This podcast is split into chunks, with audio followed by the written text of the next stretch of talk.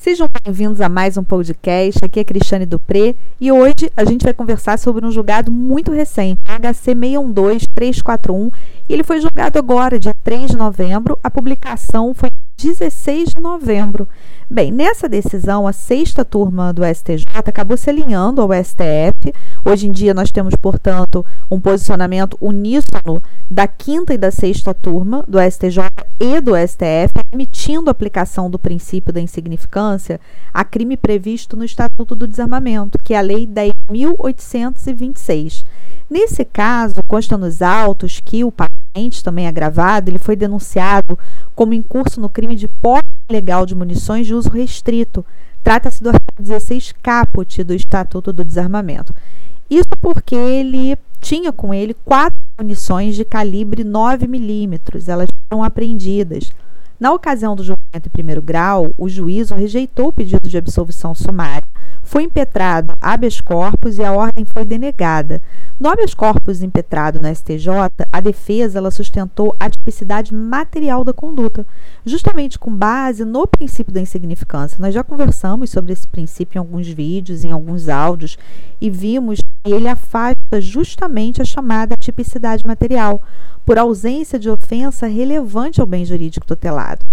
A defesa, ela menciona a ausência de potencialidade lesiva com relação ao porte de quatro munições de uso permitido, sem que a arma ou outro acessório estivesse perto.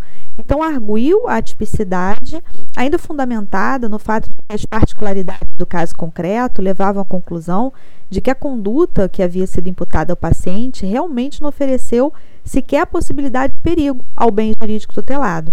No caso, foi concedida a ordem de habeas corpus para o trancamento da ação penal movida contra o agravado paciente em razão da aplicação do princípio da insignificância.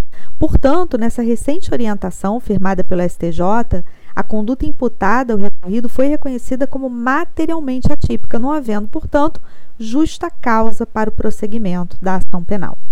O STJ salientou que o reconhecimento da insignificância exige o exame do contexto de toda a ação delitiva, bem como a análise da periculosidade do agente. Desse modo, caso haja prática concomitante de outros delitos ou a comprovação de que o réu possui acentuada periculosidade, não seria viável a aplicação do princípio. No caso, muito embora o Ministério Público tenha sustentado que o crime foi praticado na companhia de menor que possuía drogas, o paciente ele foi denunciado apenas pela posse da munição. Assim, haveria no olhar do relator do caso ilegalidade na consideração de dados que nem sequer foram imputados ao agravado, mas que seriam válidos inexplicavelmente para se afastar o princípio da insignificância.